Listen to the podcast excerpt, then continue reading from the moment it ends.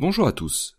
Dans le précédent épisode, nous avons laissé Hitler le matin du 6 juin 1944 en pleine conversation avec ses principaux généraux. Tous les trois s'accordent sur un point, ce n'est qu'une manœuvre de diversion, le vrai débarquement aura lieu plus tard dans le Pas-de-Calais.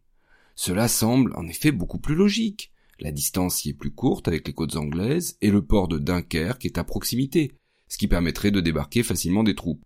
L'armée allemande y a donc logiquement déployé sa quinzième armée et ses milliers de chars Panzer. Bon, alors à la décharge des nazis, les Alliés ont aussi longtemps hésité entre la Normandie et le Pas-de-Calais. Le mur de l'Atlantique, cette série de fortifications sur le littoral construite par l'organisation Todd, est beaucoup plus importante dans le nord de la France que sur les côtes normandes. Et l'échec du raid meurtrier sur Dieppe en 42, une opération qui avait été menée par des soldats canadiens surtout, montre qu'il ne faut pas sous-estimer la résistance allemande et surtout la force des défenses côtières. Donc, à l'automne 43, la décision est prise, autant aller là où le mur de l'Atlantique est le plus faible, ce sera les côtes normandes mais hors de question que les nazis sachent que la destination est arrêtée. Et même quel avantage tactique ce serait s'ils restaient persuadés que les Alliés débarqueraient dans le Pas-de-Calais. Les Britanniques vont donc activer la London Controlling Section, chargée des opérations clandestines et de désinformation. Parmi les opérations qu'elle lance se trouve le plan Fortitude, avec deux parties, Fortitude North, pour laisser croire un débarquement en Norvège, et surtout, et c'est ce qui nous intéresse aujourd'hui, Fortitude South pour le débarquement dans le Pas-de-Calais. Et tous les moyens sont bons pour cela. On va inventer un véritable corps d'armée américain, le First US Army Group, auquel on attribue 11 divisions.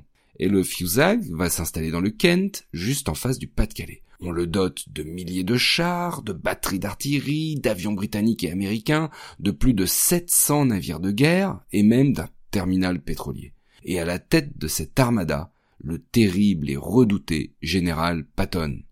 Sauf que tout est faux.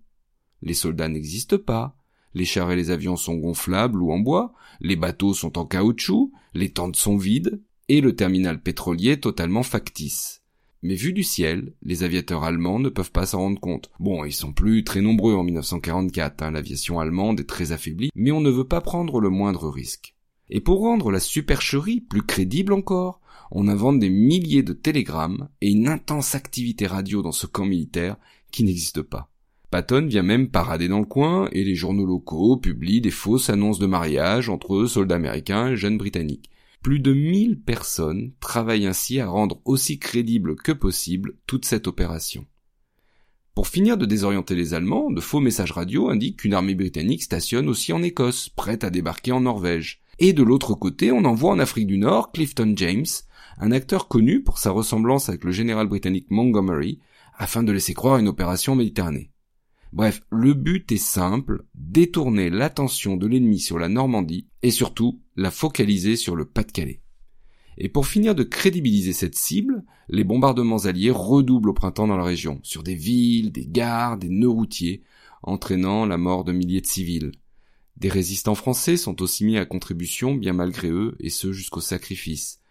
On va leur fournir de faux renseignements qu'ils pourraient communiquer en cas de torture, et ils reçoivent de nouvelles radios qui sont supposées indétectables, mais que les Allemands parviennent évidemment sans problème à écouter, avec comme conséquence qu'un réseau de résistance est démantelé au mois de mai.